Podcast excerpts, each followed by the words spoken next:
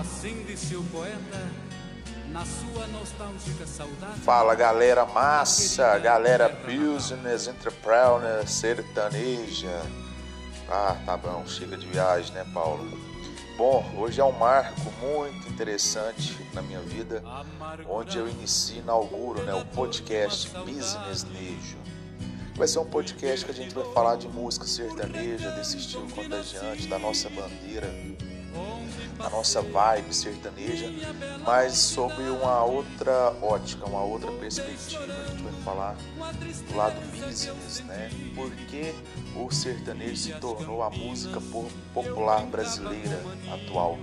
Por que o sertanejo é tão cotado, tão vislumbrado, se tornou aí uma grande indústria onde arrecada aí milhões, quiçá até bilhões de reais, né? Reunindo todos os aspectos, né? artistas, shows, o entretenimento em geral. Então a gente vai falar da parte de, de negócios, né? que acabou se tornando uma grande indústria. E se algo remunera alguém, é, coloca comida, é, alimenta, enfim, gera contratos de trabalho, contratos de negócio para outra pessoa, isso sim é um negócio. Então, independente de ser música, de ser arte, se, se consegue chegar a essa escala mercadológica, se torna um negócio. Então, nós vamos falar basicamente disso, do business, né, do, dos negócios envolvidos, dos grandes valores arrecadados e por que o sertanejo se estabeleceu dessa forma e por que e de onde ele surgiu, como se tornou essa máquina, essa indústria de alegria, de entretenimento de dinheiro também, né? Bom, então basicamente é isso, pessoal. É, o que é, onde e como surgiu a música sertaneja? Hoje a gente vai abordar nesse primeiro podcast. Então a gente precisa é, entender que é, o sertanejo não é algo que começou lá em Gênesis, não, tá? Que vai até o Apocalipse. Tinha uma época que não existia, não existia o conceito. Na verdade, é, tudo se inicia com a viola caipira, né? A viola caipira foi um instrumento trazido pelos colonos, os portugueses, que assim chegaram no Brasil depois da vinda dos primeiros portugueses para o Brasil, começaram a vir outros portugueses consequentemente, a viola caipira ela é um instrumento que era típico na região, né, de Portugal e tudo mais. E em 1910, já falando aqui é, de Brasil, é, já se tinha noticiado é, contadores, é, as chamadas trovas, né, rodas de, de trabalhadores rurais que se reuniam para para contar, para cantar essas trovas, para fazer essas essas apresentações, né, para passar o tempo, na verdade. Então, posteriormente a isso, por vários relatos é, ocorridos dessa maneira, a gente começa a citar um nome bem forte, bem influente, que é o do Cornélio Pires. Ele pode-se dizer que foi o primeiro sertanejo, o primeiro é, desbravador, o primeiro bandeirante a levantar a bandeira da música caipira, né, digamos assim, que era como ela era chamada na época. Em 1929, né, meados ali de 1929, o Cornélio Pires, que era um cara bem influente da época, ele era advogado, ele era um entusiasta da música sertaneja, ele tinha conhecimento, contato com vários radialistas, com gravadoras da época. Ele buscou aumentar é, a aceitação da música caipira. Então ele chegou até financiar do próprio bolso, pagar do próprio bolso gravações das duplas da época.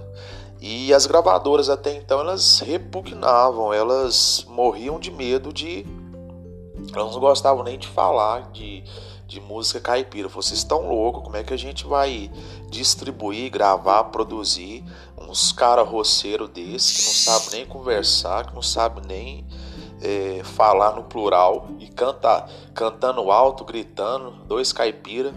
Enfim, consequentemente, né, em contrapartida a essa visão dos gravadores, o Cornélio Pires, ele distribuiu, chegou a gravar do próprio bolso, começou a fazer esses discos e começou a distribuir na região, ali na região do, do interior de São Paulo. E ele fazia essas blitz, né, as chamadas blitz. Começou a distribuir, a vender de porta em porta.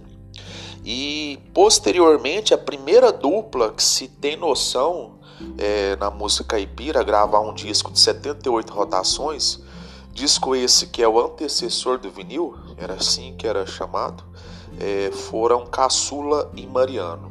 É a primeira é a primeira notícia de que se tem de uma dupla caipira, Caçula e Mariano. Inclusive, o Mariano era para ser o Caçula, né? Mas era o Mariano que é pai do Caçulinha, era pai do Caçulinha, que foi tecladista e é, sanfoneiro do Domingão do Faustão por vários anos, né? Só que Caçula e Mariano não foram a, a dupla de maior sucesso. Eles podem ter sido os pioneiros a ter uma formação profissional. Quem teve mais sucesso, a formação que teve mais sucesso nesses primórdios da música caipira foram Alvarenga e Ranchinho. Eles foram os primeiros a fazerem sucesso. porque Eles tinham uma pegada de reverência, eles faziam músicas críticas pertinentes à, à época a qual eles viviam. E era a época de governo do Getúlio Vargas. Então eles faziam críticas ao governo do Getúlio e por essas críticas eles foram presos. Eles chegaram a ser presos várias vezes, foram para cadeia. E olha, a irreverência deles era tanta, era, um, era tamanha que depois que eles saíram da, da prisão, eles fizeram música satirizando o período que eles estiveram presos. Então eles, em 1936 foi isso, eles eles zoavam, né, digamos assim, no linguagem de hoje, o período que eles estiveram presos. Então seria mais ou menos o que o Teodoro Sampaio, o Gini Geno, é, anos depois, cantavam, né? uma certa reverência, um certo tom de, de humor. Então, é, a gente não sabe quando surgiu a primeira música. Paulo, e a primeira música? Qual foi a primeira música? Não, não tem esse relato, não tem esse registro, né? O que dá para datar é que mais ou menos a primeira música, mais ou menos não, exatamente a primeira música que se tem conhecimento, que se datou, a primeira música caipira se chama Saudade de Matão. Ela foi gravada em 1904, século 20, né, gente? Início do século 20, olha quanto tempo que isso já faz. Então, posteriormente, é, dando sequência, a música caipira foi crescendo e para ver, para ver que a gente se engana, né? Hoje em dia, o que, que é o, o, a capital do sertanejo? Goiânia. Goiânia tem um rastro ali em Minas Gerais, aqui em Minas Gerais, né, em Belo Horizonte, Triângulo Mineiro, Berlândia, mas a gente se engana, se, é um equívoco achar que a música caipira ela surgiu por essas bandas, né, de cá. Na verdade, ela se iniciou no interior de São Paulo, ali na região de Botucatu, Sorocaba, Pardinho, então foi nessa região do interior de São Paulo. Interior esse que revelou vários nomes né, da, da época, os grandes pioneiros a ter um sucesso mais, mais relevante, mais nacional, que são Ted, que é o Ted Vieira, Tonico Tinoco, Carreirinho. Ted Vieira, esse que é compositor de várias músicas do, do Tião Carreiro Pardinho, né? inclusive Amargurado, dentre outros sucessos. Então dá pra gente diferenciar música caipira de música sertaneja? Por que, que a, não chama caipira até hoje? Na verdade, uma acabou desencadeando a outra.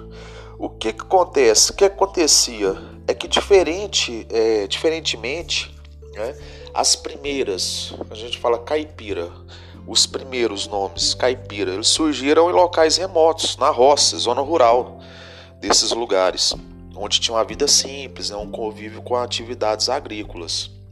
Só que aí, é, a partir de 1930, começou a ter uma onda de urbanização, né, um movimento de urbanização. A galera começou a sair da roça, queria uma vida mais próspera, queria botar os filhos para estudar, queria ter mais informação. Enfim, já não gostariam de continuar morando ali naquela vida gostosa, simples do interior do campo, mas porém muito traba trabalhosa, né? muito árdua.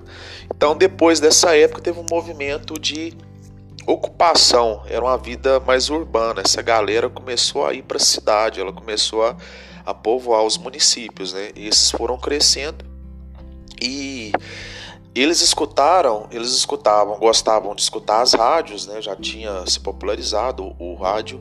Só que aí o que, que, acontece? Já teve uma mudança, né? Um link. Qual era o link? É, começaram a surgir os artistas sertanejos. Por que não caipiras? Porque eles já não, já não nasciam, já de certa forma não conviviam com aquela vida rural.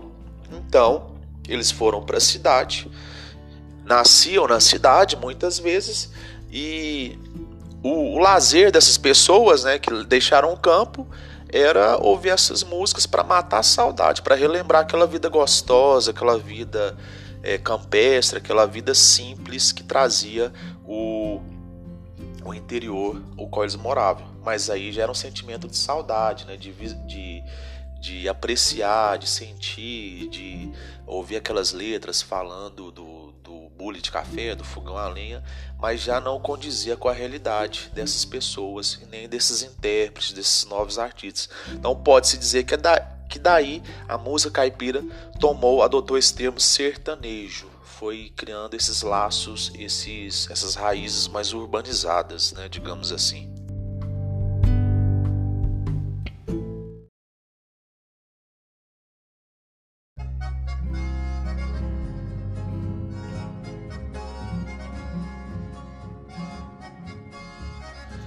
E aí galera massa sertaneja, continuando aqui com a o link, né, em relação ao primeiro episódio, dando sequência aí do da música caipira, a transição para a música sertaneja é, lá nos meados de 1930, onde o pessoal começou a mudar mais para a cidade, deixando o campo, que eles passaram a ter essa denominação sertaneja porque já não eram pessoas, nem intérpretes, nem é, profissionais envolvidos na música que necessariamente viviam na roça, que trabalhavam, moravam ali. Já tinham ido para a cidade e era apenas uma maneira de resgatar as lembranças, né, o gosto por, por aquela vida já não era cotidiana, então já era algo do, do subconsciente, das lembranças, do, do, coração, né? Então, aí passou a ser chamado sertanejo. Sertanejo, pois relatava a vida dos antepassados, dos pais, ou de quando você era criança, que morava lá na, na zona rural, mas agora a sua realidade é outra, de uma realidade urbana. Então trazia esse ar saudosista, né? E logo em seguida, né, em 1940, Raul Torres. Raul Torres também foi um grande entusiasta da, da música caipira, da música sertaneja. Lá em meados de 40, ele foi para o Paraguai e ele quis juntar a guarânia, a polca e o rasqueado, né, ritmos paraguaios, a viola caipira. Imagina, galera pensou dele na época. Esse cara é doido, esse cara é louco mas pelo contrário, deu certo demais. O sertanejo já se mostrava é, bem, bem é, sem preconceitos, né, que se misturava, que se agregava de novos estilos, novas referências e casou muito bem, pessoal. Esses esse instrumento, a viola caipira, com esses ritmos, a guarani, a polca e o rasqueado paraguaio. Então ele trouxe também um incremento que a partir daí virou uma febre e nunca mais saiu dos palcos sertanejos, que é o nosso velho, novo e futuramente amigo conhecido, o violão. Então, o violão ele passou a ser um novo instrumento utilizado nas apresentações do sertanejo, além da guarânia, da polca e do rasqueado paraguaio, que se juntaram à viola caipira, tudo obra desse senhor, né, desse rapazito Raul Torres, que trouxe aí essa inovação para a música sertaneja da época para você que talvez, gente, eu não conheço muito de ritmos, de estilos musicais, está se perguntando o que é uma guarânia. Guarânia, a primeira que mais fez sucesso na época, né, no século XX, vamos dizer assim, mais antigamente, foi a Índia, Cascatinha Iana. Índia, sangue tupi. Isso é uma guarânia, né? Um ritmo típico do Paraguai ali nas proximidades ali com o Pantanal brasileiro, proximidade fronteira. Para quem é mais novo e gostar de, de músicas das músicas atuais, do sertanejo o universitário, o sertanejo pop, né? se introduziram na Guarânia também Marca Evidente, do Israel Rodolfo, é, Promete, do Luan Santana, Para Ter o Seu Amor, Jorge Mateus, Flor e Beija-Flor, do Henrique Juliano, participação com a Marília Mendonça. Então, todos esse, esses ritmos são guarânias. Logo se percebe que o sertanejo ou a música caipira já, já não era assim chamada, né? depois dessa historinha que eu contei, dessa mudança de, de ruralização para urbano, é, passa a ter essas junções. A música sertaneja, sertaneja começa a se agregar de buscas, de conquistas, de novas bandeiras, de novas realidades. Então, nada mais parecido do que é hoje, né, atualmente.